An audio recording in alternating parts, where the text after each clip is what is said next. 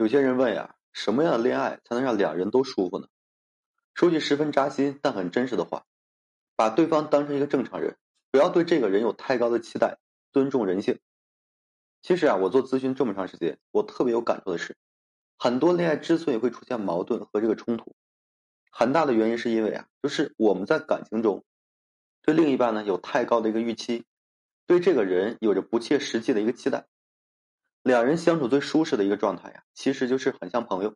你怎么对待你的朋友，你就怎么对待你的另一半。你对待你的朋友有什么期待呀？你对待你的另一半基本上也不会有太高的一个期待。我经常开玩笑说的一句话：很多人恋爱之后啊，好像连最基本的人与人之间的交往都不会了。大家呢会本能的觉得，因为你是我的恋人，我们走得更近一些，所以说你一定在很多方面都要超过别人。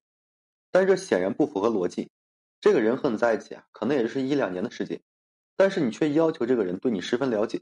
能猜透你的很多小心思，而且能一次次在你最需要帮助的时候呢及时出现，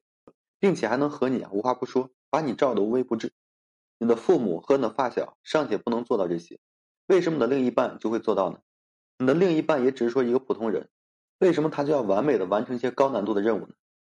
尤其是啊，很多人恋爱之后会要求自己的另一半。时刻把自己呢放在第一位，这是特别常见的，也是特别不正常的一个想法。其实啊，对于很多人来讲，恋爱可能只是说我们生活当中的一部分而已，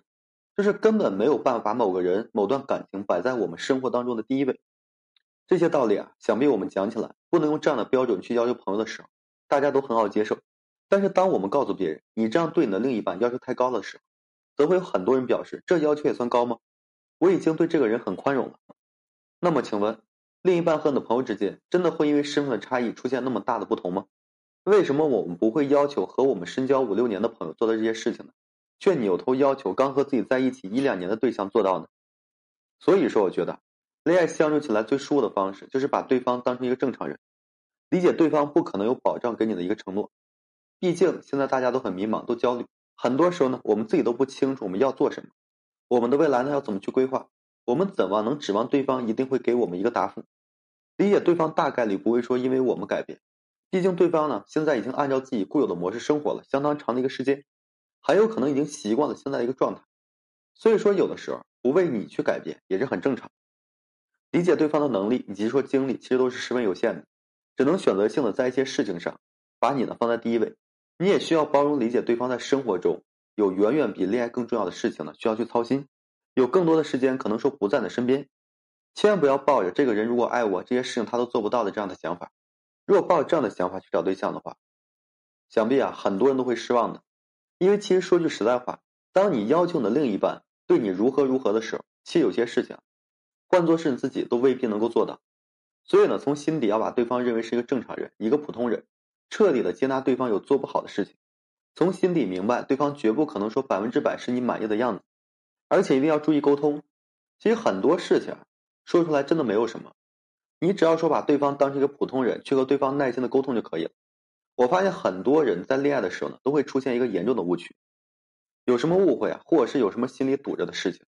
他们宁可去找朋友倾诉，宁可去网上找网友去发泄，却不愿认真的去找对方聊聊，居然是担心说出来伤感情。哎，怎么了？这个人就那么脆弱吗？这段关系就那么不堪一击吗？如果说你真的想要用心去经营这段关系的话，你就应该主动去找对方，耐心的去沟通，去找对方呢，一点点的解开这个误会。